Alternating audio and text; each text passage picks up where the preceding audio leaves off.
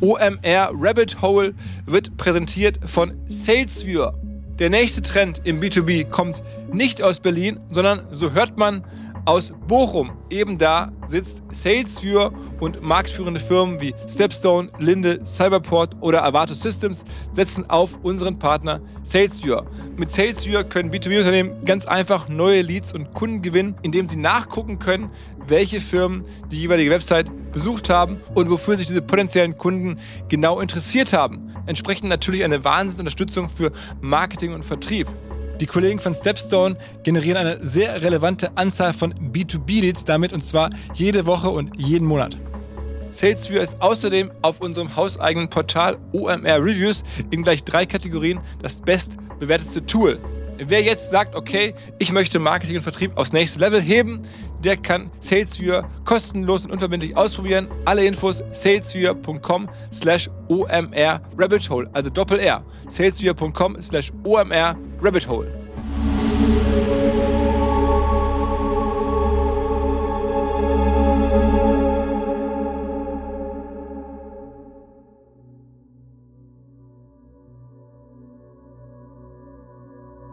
Obwohl am 18. Juni 2020 die Seifenblase gerade zerplatzt, laufen bei Wirecard-Chef Markus Braun die Vorbereitungen für die nächste Party. Der zweite Geburtstag seiner Tochter steht bevor. Acht Kinder und 14 Erwachsene sind zu einer Feier eingeladen, die in Brauns Villa in Südfrankreich stattfinden soll. Zum Mittagessen stehen für die Kinder Sushi und Mini-Cheeseburger auf dem Programm. Allein die Blumen, die Markus Brauns Sekretärin organisieren will, sollen 3.927 Euro kosten. Und die Anreise der Gäste? Könnte man dafür nicht einen Privatjet nehmen? So lautet jedenfalls die Beschreibung in einem Artikel des Handelsblatt. Die Redaktion hat all diese Details recherchiert und in einer großen Geschichte den Untergang des Zahlungsabwicklers Wirecard nachgezeichnet. Der 18. Juni 2020 ist ein Donnerstag. Wirecard will an diesem Tag auf einer Bilanzpressekonferenz seine Geschäftszahlen vorstellen. Endlich, muss man sagen, denn vorausgegangen ist ein monatelanges Hin und Her. Aber nun will Firmenchef Markus Braun aufräumen mit all den Gerüchten, Unklarheiten und Mutmaßungen über angeblich falsche Bilanzen. Die hatten zu heftigen Abstürzen des Börsenkurses geführt und auch dazu, dass Wirecard noch immer kein Testat der WirtschaftsprüferInnen für das abgeschlossene Geschäftsjahr vorweisen kann. Stattdessen gibt der DAX-Konzern um 10.43 Uhr eine Ad-Hoc-Mitteilung heraus. Es geht um 1,9 Milliarden Euro, die eigentlich bei einer Bank auf den Philippinen liegen sollen. Doch in der Ad-Hoc-Mitteilung muss Wirecard einräumen, dass es massive Zweifel daran gibt, dass das Geld überhaupt existiert. 1,9 Milliarden Euro, das ist ein Viertel der gesamten Bilanzsumme einfach erfunden? Die Nachricht verbreitet sich in rasanter Geschwindigkeit. Noch am Vorabend war die Aktie mehr als 100 Euro wert. Innerhalb weniger Stunden bricht der Kurs nun auf unter 40 Euro ein. Und am Firmensitz in Aschheim bei München schwant den ersten Mitarbeitenden bereits, dass nun bald die Staatsanwaltschaft anrücken dürfte. Doch vorher meldet sich noch jemand anders bei Vorstandschef Markus Braun. Oliver Samba. Und Samba ist nicht zu Scherzen aufgelegt. Er will mit Braun sprechen. Innerhalb der nächsten 30 Minuten. Wir können mit oder ohne Anwälte, schreibt Samba. Es ist erst knapp einen Monat her, dass Oliver Samba dem Wirecard-Chef 75 Millionen Euro geliehen hat. Jetzt will er das Geld zurück, und zwar schnell. Es gibt zwei Dinge, die man über Oliver Samba immer wieder hört. Er kann sehr überzeugend sein, und er versteht es, so einen Druck aufzubauen, dass andere am Ende nachgeben und einlenken. Das bekommt an diesem Tag auch Markus Braun zu spüren. Der Konzern, den Markus Braun aufgebaut hat, taumelt in diesen Stunden Richtung Untergang. Er muss Kapitalmärkte und Mitarbeitende irgendwie informieren. Er sollte sich mit Aufsichtsrat und Anwältinnen besprechen. Doch selbst in diesem nahezu größtmöglichen Chaos gelingt es Oliver Samba noch, das Geld zurückzuholen. Wenige Monate später wird sich diese Rolle beim geplanten Börsenrückzug von Rocket Internet in das Gegenteil verkehren. Denn dieses Mal legt Oliver Samba die sinnbildlichen Daumenschrauben nicht jemand anderem an, sondern bekommt sie selbst angelegt. Dieses Mal ist es Oliver Samba, der im Auge des Sturms steht und zahlt. Mein Name ist Florian Rinke und das ist OMR Rabbit Hole, die Samba Story. Germany is getting a bad name because of the Samwar brothers. You guys, anytime you meet somebody from the Samwar brothers, you should boo and hiss them. I hate Rocket. I hate the Samwar brothers. I hope they die. Um,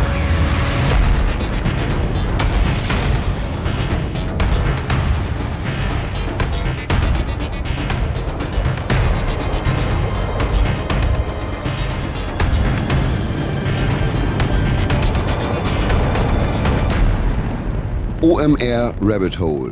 Die Samba Story. Als Rocket Internet 2014 an die Börse geht, skizziert Oliver Samba die Vision einer Art Startup-Fabrik, eines Brutkastens, aus dem ein neues Erfolgsmodell nach dem anderen schlüpft. Ihr erinnert euch? Rocket möchte das Alibaba der Non-US, Non-China-Länder werden. Und 2020? Da ist von den damaligen Plänen nicht mehr viel übrig. Die Startup-Fabrik von 1 vergibt plötzlich Kredite wie im Fall von Wirecard-Chef Markus Braun. Oder sie kauft Immobilien wie in Berlin. Sie investiert zwar auch weiter in Startups und baut mit Flash Ventures sogar wieder einen Frühphaseninvestor auf, der ganz junge Startups fördern soll. Aber parallel kauft man eben auch Aktien von Amazon. Im Finanz-PR-Sprech würde man vermutlich von einer opportunitätsgetriebenen Strategie sprechen. Was im Grunde nichts anderes heißt als, ein langfristiger Plan ist bei Oliver Samba nicht erkennbar. Vom Alibaba der Non-US, Non-China-Länder ist jedenfalls keine Rede mehr. Die Diskrepanz zu den Börsenplänen fällt aus meiner Sicht auch deshalb so auf, weil es ja eben nicht nur einen Samba gibt, sondern drei. Und speziell bei Alexander Samba wirkt es damals, jedenfalls von außen so, als lägen seine Investmententscheidungen nicht nur kurzfristige Chancen, sondern ein langfristiger Plan zugrunde. Schon beim Thema Immobilien soll er es gewesen sein, der sehr früh die Chancen erkannt hat, die es in diesem Feld gibt. Und parallel investiert er auch schon früh in den Bereich erneuerbare Energien. Es wirkt, als hätte Alexander Samba damals einen Plan, eine Vision, wo er unternehmerisch hin möchte – Während Oliver Samba den AktionärInnen auf der Hauptversammlung 2019 gesteht, dass Rocket Internet mehr Geld als Ideen hätte.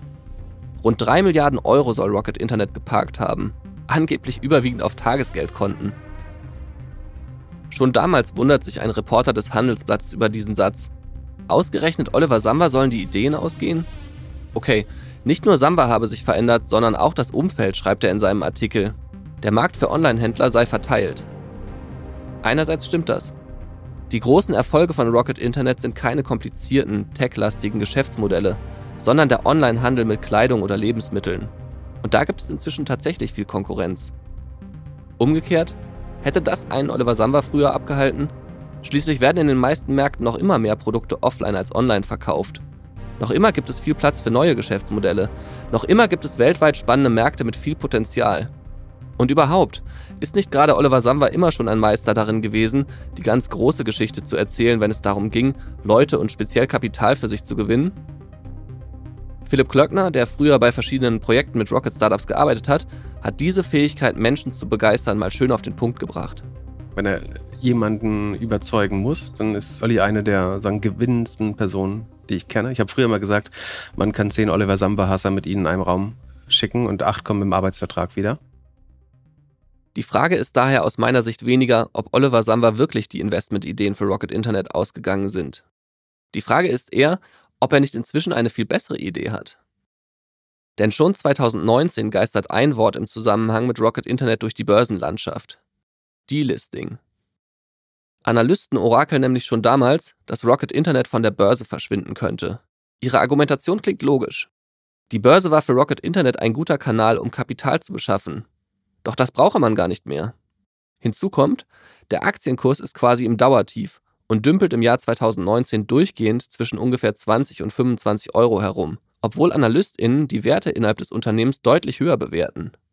Doch wenn Rocket an der Börse kein Kapital aufnehmen muss und der Börsenwert den tatsächlichen Wert der Firma umgekehrt nicht angemessen abbildet, wo ist dann der Mehrwert? Auch intern hat man das Szenario damals bei Rocket Internet offenbar schon durchgespielt. Das Unternehmen ist damals an der Börse weniger wert als seine Einzelteile. Und das ist natürlich aus betriebswirtschaftlicher Sicht nicht sinnvoll. Dennoch kommt sowas an der Börse immer wieder vor. Vielleicht dazu mal ein Beispiel. Stell dir vor, du hast bei einer Auktion einen Koffer mit Sachen ersteigert und willst ihn nun auf dem Flohmarkt weiterverkaufen. Der Koffer gehört dir aber nicht alleine, sondern du hast ihn gemeinsam mit Freundinnen gekauft. Das heißt, wenn ihr den Koffer verkauft, bekommt jeder von euch den gleichen Anteil am Verkaufspreis. Aber auf dem Flohmarkt interessiert sich niemand so richtig für euren Koffer. Und wenn, dann bieten die Leute weniger, als ihr selbst dafür bezahlt habt. Also beschließt ihr, die Sachen aus dem Koffer auszupacken und einzeln zu verkaufen. Am Ende verdient ihr damit mehr, als ihr so für den Koffer bekommen hättet. In den vergangenen Jahren hat es eine ganze Reihe von Firmen gegeben, die versucht haben, solche Potenziale zu heben. Der frühere Siemens-Vorstandschef Joe Käser hat beispielsweise sowohl das Energiegeschäft des Konzerns als auch den Medizintechnikbereich abgespalten und separat an die Börse gebracht. Natürlich hättet ihr in dem Beispiel auch anders vorgehen können. Du hättest deinen FreundInnen einfach ihren Anteil des Kaufpreises zurückerstatten können. Anschließend hättest du den Koffer eingepackt und wärst nach Hause gegangen, um die Einzelteile dann nach und nach zu verkaufen. Und so könnte es natürlich auch bei Rocket Internet laufen. AktionärInnen auszahlen, Firma von der Börse nehmen, Teile einzeln verkaufen, fertig. Das Manager-Magazin berichtet schon 2019 über entsprechende Überlegungen bei Rocket Internet. Vorstand und Aufsichtsrat beschließen im Mai 2019 aber offenbar, den Plan eines Börsenrückzugs nicht weiter zu verfolgen. Vorerst zumindest. Doch ich habe es in der achten Folge ja bereits erwähnt. Die Pandemie verändert alles. Denn auch an den Börsen herrscht im Frühjahr 2020 Chaos. In New York hat der Handel begonnen und ist dann aber sehr, sehr schnell wieder ausgesetzt worden, weil die Kursverluste einfach massiv waren. Panikverkäufe an den Börsen. Die Kurse rasen in den Keller und sorgen bei vielen Anlegern für tiefrote Zahlen in den Depots. Die asiatische Börse ist am Donnerstag wegen der Coronavirus-Epidemie erneut eingebrochen. Im März fällt der Kurs der Rocket Internet Aktie unter die Marke von 17 Euro und bleibt auch in den folgenden Monaten unter der Marke von 20 Euro. Während die Corona-Pandemie die Schlagzeilen in Deutschland beherrscht, viele Menschen nur noch aus dem Homeoffice ihrer Arbeit nachgehen und die Politik sich mit Inzidenzwerten und Maßnahmenpaketen beschäftigt, plant auch Oliver Samba die Zukunft. Am 1. September 2020 gibt Rocket Internet per Ad-Hoc-Mitteilung bekannt, dass die Firma von der Frankfurter Börse genommen werden soll. Doch mit dem, was ich gerade in meinem Kofferbeispiel erzählt habe, hat der Schritt nicht mehr viel zu tun. Ich versuche das mal in meinem fiktiven Kofferbeispiel zu erklären. Auch den Samwa-Brüdern gehört gemeinsam mit anderen ein solcher Koffer, nämlich Rocket Internet. In dem Koffer sind ganz viele verschiedene Sachen. Aber Oliver Samwa öffnet immer nur ganz kurz den Deckel, sodass die anderen Mitbesitzenden gar nicht richtig sehen können, was da in dem Koffer so alles drin ist. Er selbst kennt hingegen jedes Teil. Er weiß, dass in dem Koffer wertvoller Schmuck ist und in einer Innentasche hat er sogar Bargeld gefunden. Seinen Mitbesitzenden sagt er aber nicht, dass in dem Koffer echte Schätze verborgen sind. Wenn sie ihn fragen, was in dem Koffer drin ist, dann sagt er in diesem fiktiven Beispiel lieber so Sachen wie, ach, da sind ziemlich viele Klamotten drin, aber ich glaube nicht, dass man dafür noch viel bekommt. Oder, wir haben momentan mehr Sachen in dem Koffer als Ideen, was wir damit machen sollen. Auf dem Flohmarkt ist das Interesse an dem Koffer verhalten, aber es ziehen ziemlich dunkle Wolken auf. Den Mitbesitzenden ist klar, dass viele FlohmarktbesucherInnen nach Hause gehen werden. Der Koffer dürfte dann noch schwerer zu verkaufen sein, Erst recht, wenn er nass wird und dabei beschädigt wird. Also sagt Oliver Samba in diesem Beispiel, ich kaufe euch den Koffer ab, aber ich kann natürlich nicht das bezahlen, was wir damals bezahlt haben. Ihr seht ja, wie gering das Interesse ist. Aber ein bisschen was gebe ich euch trotzdem für euren Anteil. Der Regen wird stärker und einige Mitbesitzende müssen pünktlich nach Hause. Also willigen sie ein. Oliver Samba gibt ihnen Geld, aber nicht sein eigenes. Er nimmt einfach das, was er im Koffer gefunden hat. Ungefähr so sieht auch der Plan beim Börsenrückzug aus. Rocket Internet soll von der Frankfurter Börse genommen werden, aber nicht etwa von Mark Oliver und Alexander Samwer.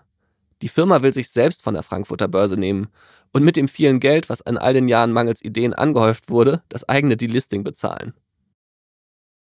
Bei einem Delisting muss man den Durchschnittskurs der Aktie in den vergangenen sechs Monaten bezahlen. Bei Rocket Internet wären das 18,56 Euro. Den AktionärInnen bietet man 18,57 Euro einen Cent mehr als den Mindestpreis. Und beschlossen werden soll all das auf einer außerordentlichen Hauptversammlung, die aufgrund der Corona-Pandemie nur virtuell stattfindet und den AktionärInnen nicht mal die Möglichkeit bietet, live Fragen an den Vorstand zu stellen. Den Börsenexperten Christian Röhl kennt ihr ja schon aus den anderen Folgen. Er hat damals für die Deutsche Schutzvereinigung für Wertpapierbesitz die Rocket-Hauptversammlung besucht. Ich habe ihn gefragt, ob er mit einem solchen Börsenrückzug gerechnet habe. Spoiler, hat er nicht. Christian Röhl hat mir gesagt, er sei davon ausgegangen, dass Rocket Internet noch stärker zu einer Art Vermögensverwalter umgebaut würde, nachdem ja auf der Hauptversammlung die Satzung so geändert wurde, dass Rocket auch in Immobilien investieren durfte. Das hatte ich euch ja in der achten Folge erzählt. Da hatte ich schon gedacht, okay, also das geht vielleicht in die Richtung, dass sie doch einen stärkeren Immobilienarm aufbauen, beziehungsweise auf die Idee kommen, Immobilien, die sie privat halten, da in die Firma hineinzubringen. Ne? Wäre jetzt governance-mäßig auch nicht so toll gewesen, aber ne, Governance bei Rocket Internet ist halt so, so ein Ding. Ähm, das hatte ich eigentlich eher gedacht, dass es in die Richtung geht und dass man darüber versucht, das Geld rauszuorgeln. Aber die Nummer, die man sich dann überlegt hat, nämlich einfach mit diesem Delisting dem Großteil der Aktionäre den Stinkefinger zu zeigen, nämlich denen, die ein Listing brauchen in einem anerkannten Markt, um die Aktie halten zu dürfen und die sonst verkaufen müssen. Das war halt schon eine sehr abenteuerliche und auch kaltschnäuzige Sache. Beim Börsengang 2014 war Rocket noch im weniger regulierten Entry-Standard gestartet, aber seitdem längst in den regulären Markt gewechselt. Zum Zeitpunkt der Ankündigung des Delistings war Rocket Internet daher nicht irgendeine Firma, sondern ein milliardenschweres Unternehmen aus dem MDAX, der zweiten Börsenliga sozusagen. Damit war das Unternehmen eben auch sehr interessant für Fonds wie Union Investment oder DWS. Doch nicht nur sie sind damals an Rocket Internet beteiligt. Die Aktie wird beispielsweise auch von ETF-Anbietern gehalten, die Indizes wie den MDAX nachbilden. Zu sagen haben sie bei Rocket Internet aber nicht viel. Die Mehrheit am Unternehmen halten die Samwa-Brüder. Und mit dieser Mehrheit wird das Delisting am Ende auch auf einer außerordentlichen Hauptversammlung Ende September 2020 beschlossen. Kurzum, es gibt eine ganze Reihe von Anteilseignern, die damals einen ziemlichen Hals haben dürften, aber durch den Schachzug praktisch dazu gezwungen werden, ihre Aktien zu verkaufen. Die Rocket Internet Aktie kann zwar bis heute an der Börse Hamburg gehandelt werden, aber nur noch im Freihandel. Dazu müsst ihr wissen, dass man an der Börse zwischen dem Freihandel und dem organisierten Handel unterscheidet. Im organisierten Handel müssen die Unternehmen einen Börsenprospekt vorlegen mit Informationen über das Unternehmen und sie müssen viel transparenter über ihr Geschäft berichten. Im Freihandel müssen sie das nicht und deswegen erlauben es die Statuten vieler großen Fonds nicht, diese Art von Aktien im Portfolio zu halten. Für viele Fonds ist ein Delisting, also der Rückzug aus dem organisierten Börsenhandel, daher ein zwingender Grund zum Ausstieg bei einer Aktie. Andere hingegen greifen genau in solchen Situationen zu. Georg Issels zum Beispiel. Also wir haben damals, ich glaube, wir haben etwas unter 400.000 Aktien. Wir haben damals 8 Millionen Euro investiert. So rum, würde ich mal sagen. Es war ja um die 20 Euro und äh, waren ja auch in der Position beweglich. Man hört es vermutlich. Georg Issels kommt aus Köln, wie Oliver Samba. Und dort in Köln sitzt auch die Scherzer Co. AG. Georg Issels ist dort Vorstand. Scherzer ist eine Beteiligungsgesellschaft, die sich auf Sondersituationen spezialisiert hat.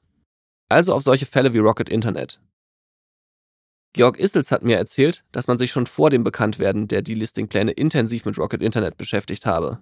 Das Scherzer-Team analysierte damals die öffentlich verfügbaren Informationen, besorgte sich Research-Berichte und sprach mit Marktteilnehmern, die bereits Erfahrungen mit den Sambas gesammelt hatten. Am Ende steht für sie fest, der Aktienkurs ist viel niedriger als die Einzelwerte von Rocket Internet. Der Wert der Firma müsste also viel höher sein. Oder umgekehrt, die Aktie ist total unterbewertet. Dass die Aktie Potenzial hat, war Georg Issels also bei der Ankündigung des Delistings längst klar. Aber wie würde sich Oliver Samba verhalten? Denn dass dieser auch die Situation der Mitaktionäre im Blick haben würde, darüber gab man sich bei Scherzer keiner Illusion hin. Umgekehrt hielt man die Aktie für ziemlich sicher. Zumindest mit Blick auf die Werte, die der Börsenkurs damals nicht abbildet. Wir haben in dem Moment viele Aktien gekauft, weil wir gesagt haben, naja, 30 Euro sind sie mindestens wert. Ja, letztlich war es so, dass die Aktie noch mehr wert war. Die war dann wenige Monate schon 35 wert. Was ich damit sagen will, ist, dass eine gewisse Durchtriebenheit und ein gewisser Sport, ich würde sagen, kein fairer Sportsgeist bei dem Herrn Sandor ist, dass er nämlich versucht, möglichst an alle Aktien zu kommen mit möglichst wenig Aufwand. Im Rückblick wirkt alles wie ein nahezu perfekt orchestrierter Plan. Auch wenn es angeblich nicht so gewesen ist. In drei Schritten zum Delisting, das klingt fast wie irgendein Ratgeberbuchtitel. Schritt 1. Mehr Power. Ende 2019 ist die Sache noch kompliziert. Die Samwa-Brüder sind bei Rocket Internet zwar die größten Aktionäre, halten aber nicht die Mehrheit am Unternehmen. Wenn Oliver Samwa tatsächlich die vollständige Kontrolle zurückerlangen will, braucht er mehr Power. Sprich, die Samwas müssen mehr Anteile haben. Oder noch besser, die anderen müssen weniger haben. Bereits 2018 hat Rocket Internet begonnen, Aktien zurückzukaufen. Das hat den Vorteil, dass man die Aktien nach dem Kauf einziehen und vernichten kann. Weil dadurch die absolute Menge an Aktien sinkt, steigt der relative Anteil der Samba-Brüder. Vereinfacht ausgedrückt, wenn in einem Korb 10 Eier liegen und mir gehören davon 3, besitze ich einen Anteil von 30%. Wenn ich 4 Eier aus dem Korb auf den Boden fallen lasse, gibt es nur noch 6 heile Eier. Ich besitze immer noch drei Eier, mein Anteil an der Gesamtmenge ist aber auf 50% gestiegen, ohne dass ich dafür irgendwas tun musste. Schritt 2. Aufräumen. Im Kreis der Rocket-Investoren gibt es einige Schwergewichte, die bei einem Börsenrückzug im Weg wären. United Internet zum Beispiel. Das Unternehmen von Samba-Freund Ralf Dommermuth hält damals rund 9% der Rocket-Anteile. Dommermuth selbst saß eine Zeit lang sogar im Rocket-Aufsichtsrat. Rocket Internet wiederum ist auch bei United Internet beteiligt. 2019 wird diese Kreuzbeteiligung aufgelöst. In mehreren Schritten verkauft United Internet seine Anteile an Rocket, wobei das Unternehmen den Großteil davon im Rahmen eines Rückkaufprogramms selbst erwirbt. Zwischen 21,50 Euro und 25 Euro pro Aktie bekommt United Internet dafür. Das ist weit weniger, als die Anteile beim Börsenstart 2014 wert waren. Eine United Internet-Sprecherin begründet das damals damit, dass die Beteiligung an Rocket Internet keinen großen strategischen Wert mehr für das Unternehmen habe. Das mag natürlich sein, aber irgendwie überzeugt mich dieses Argument nicht so ganz. Denn immerhin waren ja auch die Rocket-Anteile von United Internet beim Börsengang 42,50 Euro wert. Und wenn alle davon reden, dass der innere Wert von Rocket Internet deutlich höher ist als der Börsenwert, sollte man dann nicht lieber noch abwarten? Hinzu kommt, United Internet Gründer und Großaktionär Ralf Dommermuth hat ja auch bei seinem eigenen Unternehmen bewiesen, dass er sehr langfristig an Bord bleibt, wenn er an ein Projekt glaubt, unabhängig vom aktuellen Börsenkurs. Umgekehrt treibt der Unternehmer momentan einen sehr kostspieligen Aufbau eines eigenen 5G-Mobilfunknetzes voran. Vielleicht wollte er damals also auch einfach zusätzlich finanzielle Mittel haben und löst die Verbindung mit Rocket deswegen auf. Als wir Ralf Dommermuth kürzlich in Berlin für eine Aufnahme des OMR-Podcasts getroffen haben, haben wir mit ihm auch über Börsenkurse gesprochen. Er hatte ein sehr gutes Bild verwendet, um den Kurs von United Internet zu beschreiben. Es gibt einen schönen Spruch, den ich liebe. Der Börsenkurs verhält sich wie ein Hund, der mit seinem Herrchen Gassi geht. Die starten zusammen und mal läuft dann der Hund vorne weg und mal läuft er hinterher und am Ende kommen sie zusammen an. Was ich sagen will ist, eine gute Firma hat am Ende auch einen guten Börsenwert. Ich frage mich, müsste das dann nicht eigentlich auch für Rocket Internet gelten? Wobei, es gibt ja auch noch einen dritten Teil bei der Strategie in drei Schritten zum Delisting. Schritt 3, halt den Ball flach. Dass Oliver Samba im geschäftlichen Kontext als eher sparsamer Mensch gilt, habe ich euch ja schon erzählt. Und er pflegt dieses Image auch. Das zeigt zum Beispiel eine Geschichte aus der Zeit des Rocket-Börsengangs, die ich gehört habe. Damals ist Peter Kimpel noch Finanzvorstand von Rocket Internet. Er ist damals unterwegs und hat in Frankfurt ein Hotelzimmer reserviert, was Oliver Samba angeblich alles andere als sinnvoll findet. Rocket will never pay this. If you want to take a shower, go to the gym, soll der Rocket-Chef damals sinngemäß an Peter Kimpel geschrieben haben, während in CC etliche InvestmentbankerInnen mitlesen konnten. Ich glaube, dass Peter Kimpel zwar der Empfänger der Nachricht ist, die Botschaft aber eigentlich an die Investmentbanker gehen sollte. Teuer gibt es hier nicht. Und vielleicht spielt Oliver Samba ja auch jetzt, knapp sechs Jahre später, wieder über Bande, wenn er davon spricht, dass Rocket mehr Geld als Ideen habe. Er bittet die AktionärInnen um Geduld, versucht damit aber eigentlich primär schön den Ball flach zu halten, beziehungsweise den Börsenkurs. Das unterstellen ihm zumindest die KritikerInnen. Immerhin sprach der Rocket-Chef auf der Hauptversammlung 2019 ja nicht nur von der Ideenlosigkeit im Konzern, sondern auch über die rund 200 nicht börsennotierten Rocket-Firmen. Die stünden zwar mit ungefähr 1,2 Milliarden Euro in den Büchern, aber die Beteiligungen könnten eben auch weniger wert sein. Vielleicht nicht mal das Geld einbringen, das man investiert habe, orakelt Oliver Samwer. Klingt fast zu schlecht, um wahr zu sein, finde ich. Und findet auch Börsenexperte Christian Röhl. Also alles überall läuft wunderbar und äh, bei Rocket äh, hat man eigentlich so Molltöne äh, gehabt. Da wurde schon klar, also man, man redet jetzt die Firma schlecht. Scherzer Vorstand Georg Issels glaubt, dass bei Oliver Samba irgendwann ein Sinneswandel stattgefunden hat. Weil ihm klar wurde, wie sehr sich dieses Delisting finanziell lohnen kann, angesichts des schwachen Aktienkurses und der vielen Werte, die noch in Rocket Internet stecken. Die Rendite, die Rocket durch das Delisting erzielt habe, sei gigantisch, sagt Georg Issels. Die hätte er am Markt nie erzielen können. Und so gesehen war das sehr schlau.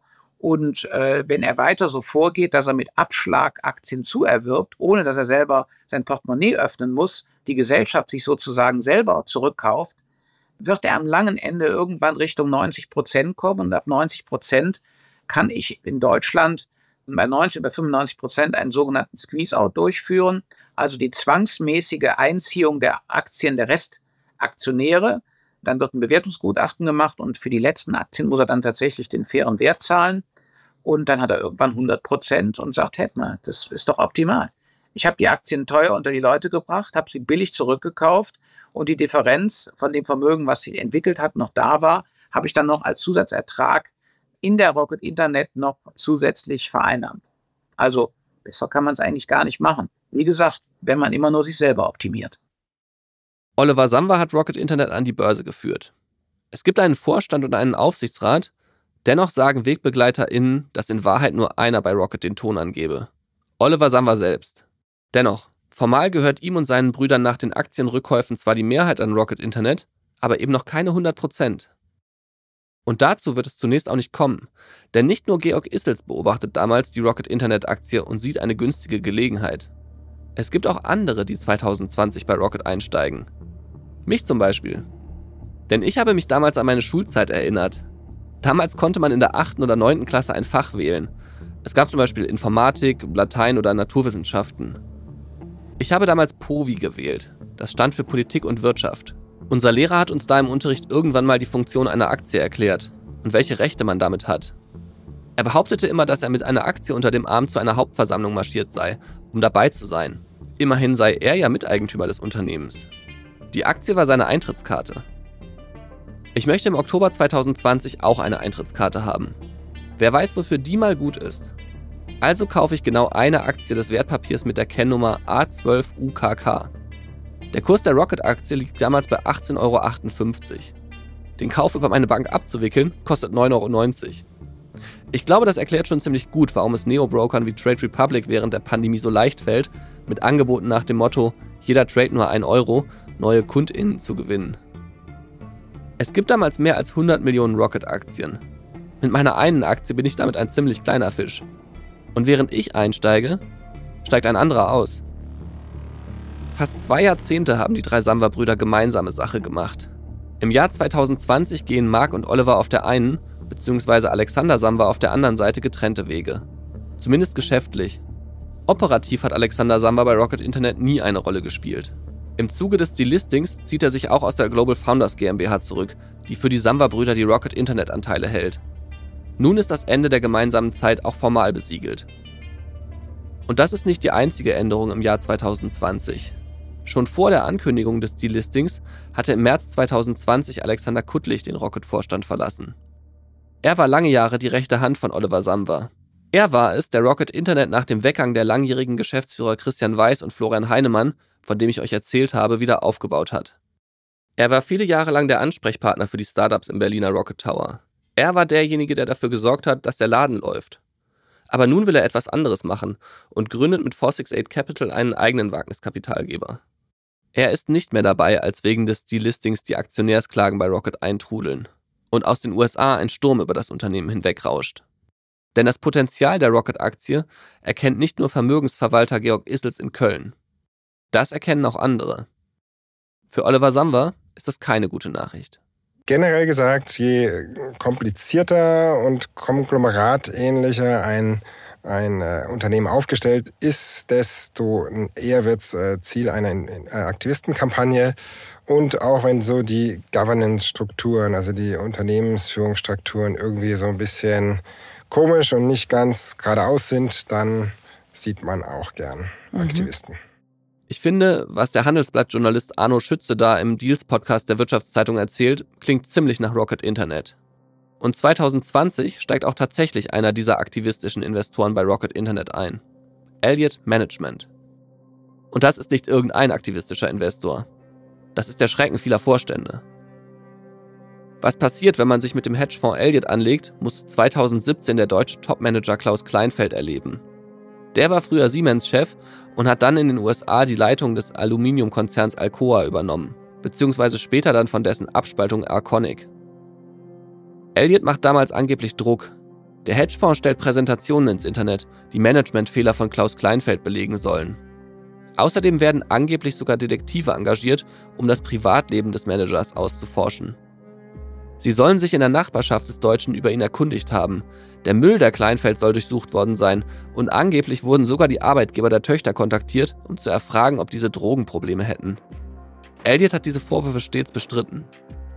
Doch irgendwann verliert Klaus Kleinfeld die Nerven. Er schreibt Elliot-Gründer Paul Singer einen Brief, gespickt mit Andeutungen über einen Berlin-Aufenthalt des Milliardärs im Jahr 2006 im Rahmen der Fußballweltmeisterschaft. Klaus Kleinfeld deutet in dem Brief eine offenbar ausschweifende Feier an. Er schreibt von einem Springbrunnen, von dem Lied Singing in the Rain. Alles bleibt etwas kryptisch, aber er legt dem Brief auch noch einen offiziellen WM-Ball bei. Offenbar ist er sich sicher. Paul Singer versteht die Anspielungen. Elliot veröffentlicht den Brief. Und nun steht ausgerechnet Klaus Kleinfeld plötzlich als derjenige da, der versucht, andere mit Details aus ihrem Privatleben einzuschüchtern.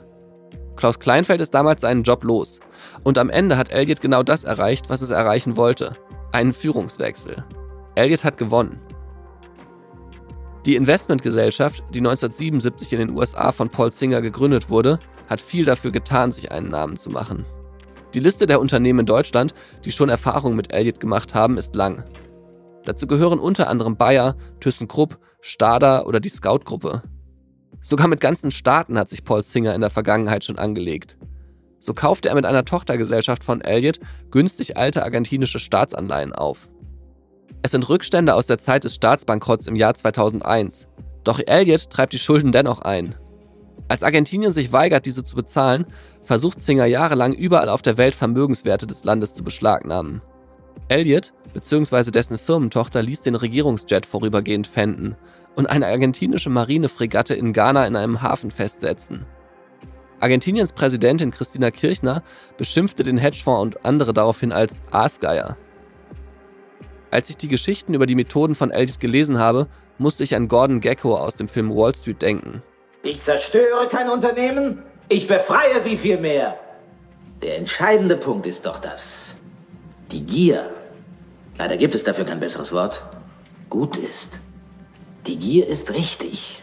Die Gier funktioniert. Die Gier klärt die Dinge, durchdringt sie und ist der Kern jedes fortschrittlichen Geistes. Gier in all ihren Formen. Die Gier nach Leben, nach Geld, nach Liebe, Wissen, hat die Entwicklung der Menschheit geprägt. Wenn Hedgefonds wie Elliott bei Firmen einsteigen, wollen auch sie natürlich mehr rausholen, als sie investiert haben. Gordon Gecko sagt, er befreie Unternehmen und die Gier helfe dabei. Aber Paul Singer redet so nicht.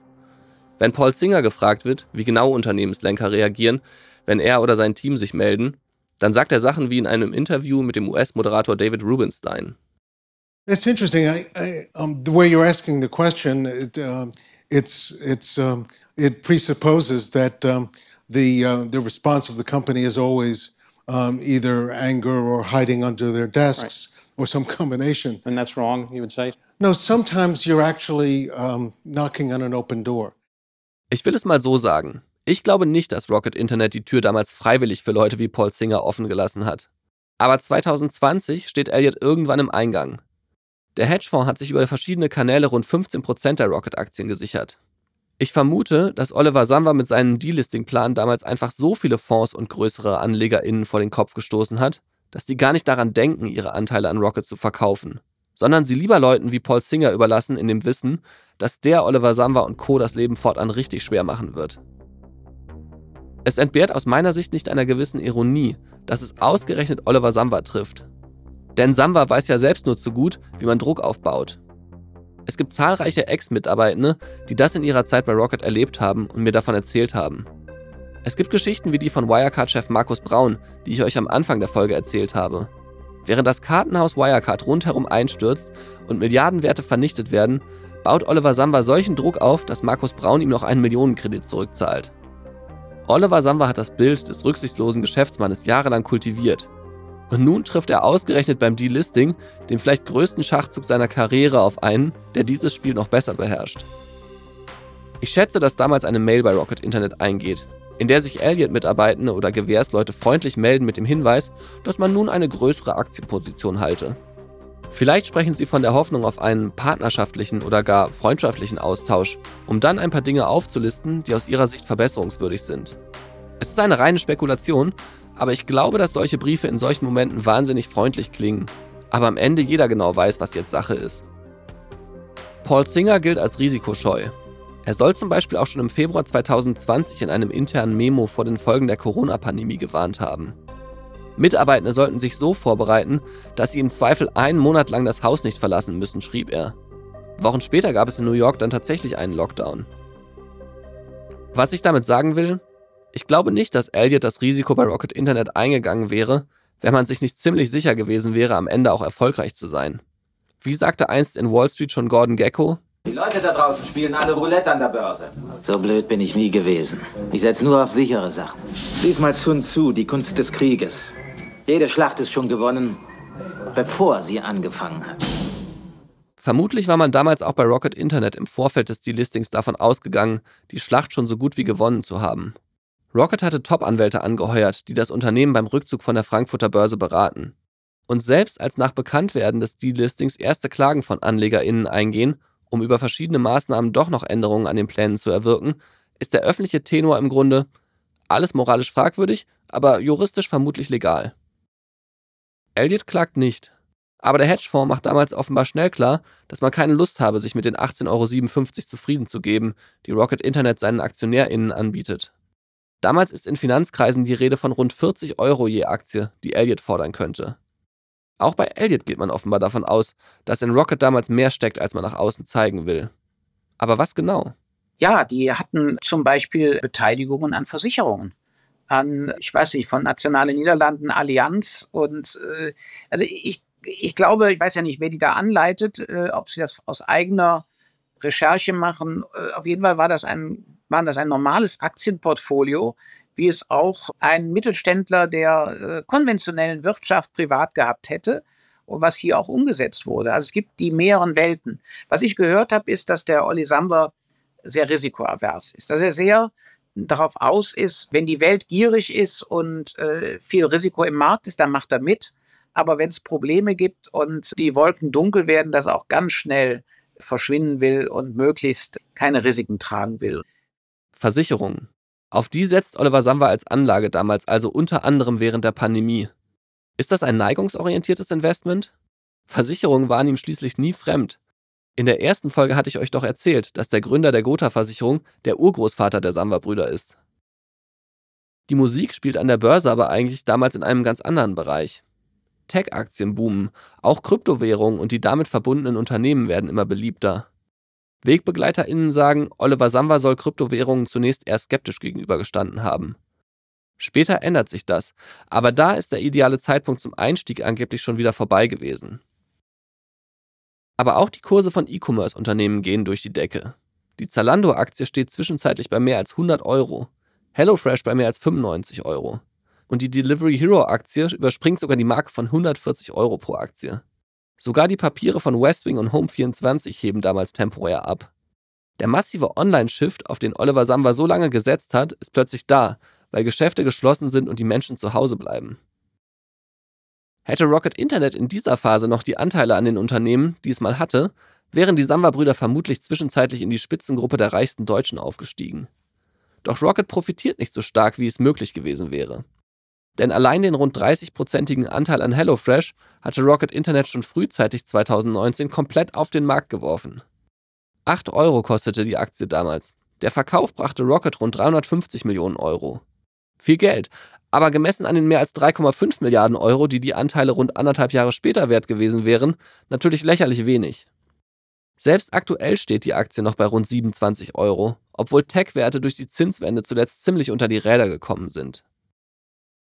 Beim Börsengang von Rocket Internet hatte Oliver Samba das richtige Timing. Er beschleunigt damals die Roadshow, sodass Rocket an die Börse gehen kann, bevor die Stimmung an den Märkten umschlägt und sich das Börsenfenster wieder schließt. Mitarbeitende haben mir erzählt, wie beeindruckt sie von diesem Gespür waren. Doch bei meinen Recherchen habe ich auch das genaue Gegenteil gehört. Da wird dann auf Zalando und HelloFresh verwiesen, die beiden erfolgreichsten Rocket-Startups. Bei beiden sei man der Zeit voraus gewesen. Doch um Zalando habe sich Alex Samba gekümmert und HelloFresh wollte Oliver Samba den Erzählungen nach nie so richtig haben. Da wird auf Markus Braun verwiesen, den Wirecard-Chef. Wie kann man dem bitte 75 Millionen Euro Kreditlinie einräumen, wo doch damals schon massive Zweifel an der Bilanz von Wirecard geäußert wurden? Und dann seine Anlageentscheidungen. Immobilien macht Rocket erst, als sich der Boom schon dem Höhepunkt nähert. Bei Aktiengeschäften setzt Samba auf die Papiere von Versicherungen, anstatt voll auf Tech-Werte zu setzen, die damals boomen. Ein enger Wegbegleiter hat zu mir gesagt, der Olli erkennt einen Trend erst dann, wenn er auf der Titelseite der Financial Times steht. Ich habe lange darüber nachgedacht, ob das stimmt. Und wenn ja, ob es wirklich ein Widerspruch ist. Einerseits ein Meister des Timings bei so vielen Börsengängen, andererseits bei Zukunftsthemen oft nicht der erste. Am Ende glaube ich, dass beide Beobachtungen auf den gleichen Wesenszug zurückzuführen sind. Die Risikoaversität. Wenn jemand eher auf Sicherheit bedacht ist, neigt man vermutlich dazu, die Probleme in der Zukunft stärker zu gewichten. Im Fall der Börsengänge beschleunigt das, weil man versucht, schnell Fakten zu schaffen. Bei Investments hingegen kann es mitunter hinderlich sein, weil man einfach zu sehr auf Sicherheit spielt. Ich habe immer wieder gehört, wie wichtig Validierung für Oliver Samba ist. Im Grunde ist das ja schon bei den Copycats so. Die Geschäftsmodelle, die Rocket in den Anfangsjahren kopiert, haben alle schon in anderen Märkten den Proof of Concept erbracht und eine Finanzierung bekommen. Und das macht sie dann offenbar auch für Oliver Samba interessant. Welche Blüten das mit untertreiben kann, zeigt das Beispiel des Amazon-Klons Jumia. Denn die Entscheidung für den afrikanischen Markt soll angeblich buchstäblich auf einen Artikel in der Financial Times zurückgehen. Oliver Samba habe darin vom Potenzial des afrikanischen Marktes gelesen, hat mir jemand aus dem Rocket-Umfeld erzählt. Eine andere Quelle sagte, der Auslöser sei ein Artikel über die Biermarke Guinness gewesen. Oliver Samba soll erstaunt darüber gewesen sein, wie wichtig das westafrikanische Nigeria als Markt für diese ist und daraufhin über das generelle Potenzial dieses Marktes nachgedacht haben. Die Erzählungen decken sich ansatzweise mit dem, was mir Philipp Klöckner mal über seinen Eindruck von Rocket gesagt hat. Und das ist natürlich so ein bisschen der Grund auch, warum Rocket vielleicht nie was wirklich Relevantes, sagen im weiteren Kontext gegründet hat. Weil am Ende die Validierung durch ein anderes Modell und durch Geschichte musste schon immer da sein, sozusagen. Einen wirklichen Leap of Faith oder Moonshot, was zu gründen, woran noch niemand glaubt, was aber riesen Impact haben könnte, das hätte man von, von Rocket, glaube ich, äh, nie gesehen, weil immer schon der, der Proof of Concept da sein musste und sagen, nicht nur ein Proof of Concept, sondern auch eigentlich eine angehende Milliardenfinanzierung äh, in der Regel in den USA.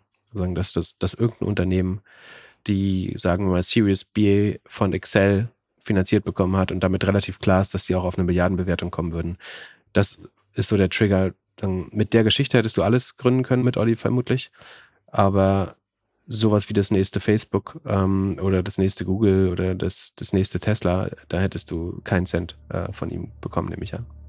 Das nächste Tesla oder Google hat Rocket Internet 2020 nicht im Portfolio. Dafür unter anderem Aktien von Amazon. Doch speziell die Wertpapierbestände müssen in den folgenden Monaten abgebaut werden. Denn Rocket Internet braucht Geld. Geld für Elliot. Denn der aktivistische Investor hält inzwischen bereits rund 21,86 Millionen Aktien. Der Anteil an Rocket Internet liegt schon bei knapp 20 Prozent. Rocket Internet will Elliot loswerden. Und zwar möglichst geschmeidig. Denn natürlich kennen sie damals auch bei Rocket den Ruf des aktivistischen Investors. Sie wissen, dass das Unternehmen rabiat vorgeht, aber eben auch dafür bekannt ist, sich sehr detailliert mit den Angriffsobjekten zu beschäftigen. Die Methoden mögen zweifelhaft sein, aber meistens hat es eben auch einen Grund, wenn Elliot irgendwo einsteigt. Denn egal ob bei ThyssenKrupp, Bayer oder jetzt Rocket, gäbe es in den Unternehmen keine Probleme, gäbe es für Leute wie Paul Singer auch nicht so viel zu holen. Ich vermute, dass Oliver Samba und seine AnwältInnen verhindern wollen, dass Elliot die Tonart verschärft. Vermutlich haben die Amerikaner schon durchblicken lassen, dass sie auch den Klageweg beschreiten könnten. Und der Rest wird sowieso vermutlich schon unausgesprochen mitgedacht bei den Betroffenen. Wäre ich in der Situation von Oliver Samba gewesen, wäre mir klar gewesen, dass Elliot bei mir keine Ausnahme machen wird. Denn jeder Erfolg zahlt natürlich weiter auf die Marke Elliot ein, wodurch der Einstieg bei einem Unternehmen dann nach und nach zu einer Art selbsterfüllenden Prophezeiung wird. Frei nach dem Motto, Elliot ist eingestiegen? Okay, wir tun besser, was sie wollen, sie werden eh gewinnen. Ich habe gelesen, Oliver Samba habe am Anfang gedacht, er könne das ein Stück weit aussitzen. Aber im zweiten Schritt stellt man sich dann vermutlich die Frage, wie es dann weitergeht. Denn Klagen sind ja nur ein Mittel. Was wäre, wenn Teile des Privatlebens plötzlich in der Öffentlichkeit landen? Und was ist, wenn es wirklich so läuft, wie von Ex-Siemens-Chef Klaus Kleinfeld behauptet? Elliot hat zwar im Fall von Klaus Kleinfeld all diese Vorwürfe in der Vergangenheit immer bestritten, dennoch hört man diese Geschichten immer wieder. Wie gesagt, Elliot profitiert in solchen Fällen auch vom eigenen Ruf und hat natürlich umgekehrt auch ein Interesse daran, diesen zu bestätigen, um auch in Zukunft aus einer Position der Stärke agieren zu können. Bei Rocket Internet kümmert sich damals eine ganze Armada von Anwälten um das Thema. Zuvor das natürlich Carsten Berra von Sullivan Cromwell. Der Anwalt hat bereits so ziemlich jedes Rocket-Startup mit an die Börse gebracht und gilt auch als das Mastermind hinter dem Delisting-Plan. Allein auf Rocket Internet Seite sind damals für Vorstand und Aufsichtsrat mit Sullivan und Cromwell, Freshfields und Nör drei Kanzleien im Einsatz. Am Ende ersinnen sie ein Konstrukt, mit dem Rocket Internet Elliot los wird. Ich versuche mal das so einfach wie möglich zu erklären. Also, Rocket Internet bietet erneut einen Aktienrückkauf an. AnlegerInnen dürfen dabei aber nur jeweils ein Viertel ihrer Aktien verkaufen. Die Samba-Brüder als größte Anteilseigner dürften das natürlich auch, Sie treten ihr Rückkaufsrecht aber einfach an Elliott ab. Elliott hat damit die Möglichkeit, alle Anteile zu verkaufen. Die Sambas verkaufen natürlich nichts. Sobald Elliott seine Aktien an Rocket Internet verkauft hat, werden diese eingezogen. Das Grundkapital verringert sich dadurch, wodurch der Anteil der Samba-Brüder am Unternehmen weiter steigt. Das Unternehmen gehört ihnen nun fast schon komplett und noch immer mussten sie dafür keinen Cent ausgeben, um irgendwelche Aktien selbst zu erwerben. Ich bin kein Jurist, aber der Plan klingt ziemlich geschickt. Er ist allerdings auch ziemlich teuer, denn Rocket Internet bietet Elliott und den anderen AnlegerInnen 35 Euro pro Aktie also etwa doppelt so viel, wie man den anderen AktionärInnen beim Delisting geboten hatte. Es ist ein Preis, der so hoch ist, dass vermutlich viele AnlegerInnen verkauft hätten, wenn Rocket Internet ihnen nicht durch die Ein-Viertel-Regel eine Grenze gesetzt hätte. Rocket muss dafür dennoch ein paar Aktien loswerden, wie mir Investor Georg Issels bestätigt hat. Die liquiden Aktien wurden weitestgehend verkauft, denn sie mussten ja für die 900 Millionen, die benötigt wurden, um den Aktienrückkauf 4 zu 1 äh, Anfang letzten Jahres durchzuführen, mussten sie Liquidität herbeischaffen und haben, ich glaube, wahrscheinlich noch sehr gut viele Aktien verkaufen können, auch gerade Nasdaq-notierte Wachstumsunternehmen, die damals, äh, bevor die Kurse runtergingen, sehr gut notierten und er, er veräußert hat. Am 31. Januar 2022 wird der Aktienrückkauf für einen Preis von 35 Euro je Aktie auf einer außerordentlichen Hauptversammlung beschlossen. Das bedeutet auch, die 8 Millionen Euro, die Georg Issels und die Anlagegesellschaft Scherzer damals investiert haben, sind plötzlich ein Vielfaches wert. Allein durch die Möglichkeit des Aktienrückkaufs dürfte die Gesellschaft einen Millionenbetrag verdient haben. Und natürlich verkaufen sie damals auch Aktien. Auf der einen Seite hat mich natürlich gefreut, dass wir ein Stück auch unserer Aktien dann verkaufen konnten. Wir haben sie aber dann auch wieder zurückgekauft. Und wenn man den heutigen Kurs sieht, dann haben wir die zu teuer zurückgekauft. Aber grundsätzlich an der Stelle war es gut, dass man mal sagt, okay, Georg Issels hält die Aktie weiterhin für unterbewertet und bleibt daher mit Scherzer investiert. Ob er recht hat, wird sich noch zeigen müssen. Wir machen hier keine Anlageberatung. Aber dass innerhalb von Rocket Internet weiterhin sehr viel Wert steckt, ist unstrittig. Allein aus den vergebenen Krediten dürfte es weiterhin hohe Rückflüsse geben, ist Georg Issels überzeugt. Einige hundert Millionen Euro dürften es sein, vermutet er. Dass es dabei zu großen Ausfällen kommt, glaubt Georg Issels nicht. Ich mache mir da keine Sorgen beim Olli, wenn er es schafft, beim Kollegen von Wirecard, äh, A, ihm äh, das ein Kredit gegeben wird, das fand ich jetzt nicht so doll, aber was ich, was ich schon irgendwie stark fand, dass äh, Markus Braun in höchster Not, wenn ein Anruf von Olli kriegt, Geld bitte zurück, dass er dem das Geld zurückgibt. Offensichtlich hat er da so viel Respekt vor, dass der Markus Braun dann zurückgezahlt hat. Also da gehe ich mal guten Mutes davon aus, dass der Olli seine Kredite, die er ausgegeben hat über die Rocket, dass die äh, auch wieder zurückgezahlt werden. Im nächsten Jahr könnte es daher erneut eine Dividende geben. So wie schon in diesem Jahr. Für meine eine Aktie habe ich dieses Jahr 3,87 Euro Dividende von Rocket Internet überwiesen bekommen. Das ist extrem viel, wenn man bedenkt, dass der Kurs der Aktie an der Börse Hamburg nur bei knapp 18 Euro liegt. Und welche Dimensionen das annehmen kann, wenn man mehr Aktien hält als ich, sieht man im Fall von Oliver Samwer. Denn er dürfte rund 260 Millionen Euro erhalten haben. Die hohe Dividende ist kein Zufall. Ich vermute, es geht darum, Liquidität aus der Firma zu ziehen. Denn Oliver Samba fährt Rocket Internet herunter. Und Georg Issels hat ja vorhin schon prognostiziert, dass Oliver Samba Rocket Internet dann, irgendwann, mit einigen Jahren Verspätung doch noch von der Börse nehmen könnte. Denn sobald der Anteil der Samba-Brüder an der Firma auf mehr als 90% steigt, können sie den Rest der AktionärInnen mit einem sogenannten Squeeze-Out herausdrängen und sie auszahlen. Die Börsengeschichte von Rocket Internet wäre damit beendet auch wenn sie juristisch noch einige Zeit aufgearbeitet werden dürfte. Denn die Bearbeitung der Klagen zieht sich. In einem Fall ist eine mündliche Verhandlung beispielsweise erst für das kommende Jahr angesetzt. Die Geschichte des ambitioniertesten deutschen Tech-Börsenprojekts hat nicht die Entwicklung genommen, die man sich beim Börsengang versprochen hatte. Und auch die Bilanz von Börsenexperte Christian Röhl fällt ernüchtert aus. Also von diesem, von diesem, vom, von dem ganzen, wie sagt man immer so schön, Mindset her, ist Rocket Internet und Oliver Samba nie börsenreif gewesen. Ein toller Unternehmer. Also wirklich auch beeindruckend, was er geschaffen hat. Aber ähm, wenn man an den Kapitalmarkt geht, in dieser Form, muss da auch so eine gewisse Attitüde des Divide et Impera sein, teile und herrsche. Äh, aber bei ihm ist es halt nur das Herrschen und das Teilen nicht. Wie geht es weiter mit den Samba-Brüdern? Was wird aus den Startup-Beteiligungen? Und warum hat Rocket Internet einen Privatjet gekauft? Darum geht es in der nächsten und letzten Folge von OMR Rabbit Hole, die Samba Story.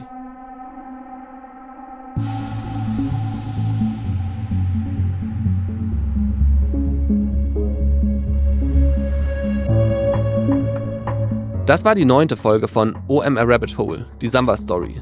Vielen Dank fürs Zuhören. Wir haben euch die Quellen, die wir für die Folge benutzt haben, wie immer in die Show Notes gepackt. Und natürlich haben wir auch Oliver Samba und Carsten Berra für diese Episode angefragt und ihnen auch Fragen geschickt. Carsten Berra wollte sich nicht äußern. Von Oliver Samba haben wir bis Redaktionsschluss keine Antwort bekommen. OMR Rabbit Hole, die Samba Story, ist eine Produktion von Podstars bei OMR.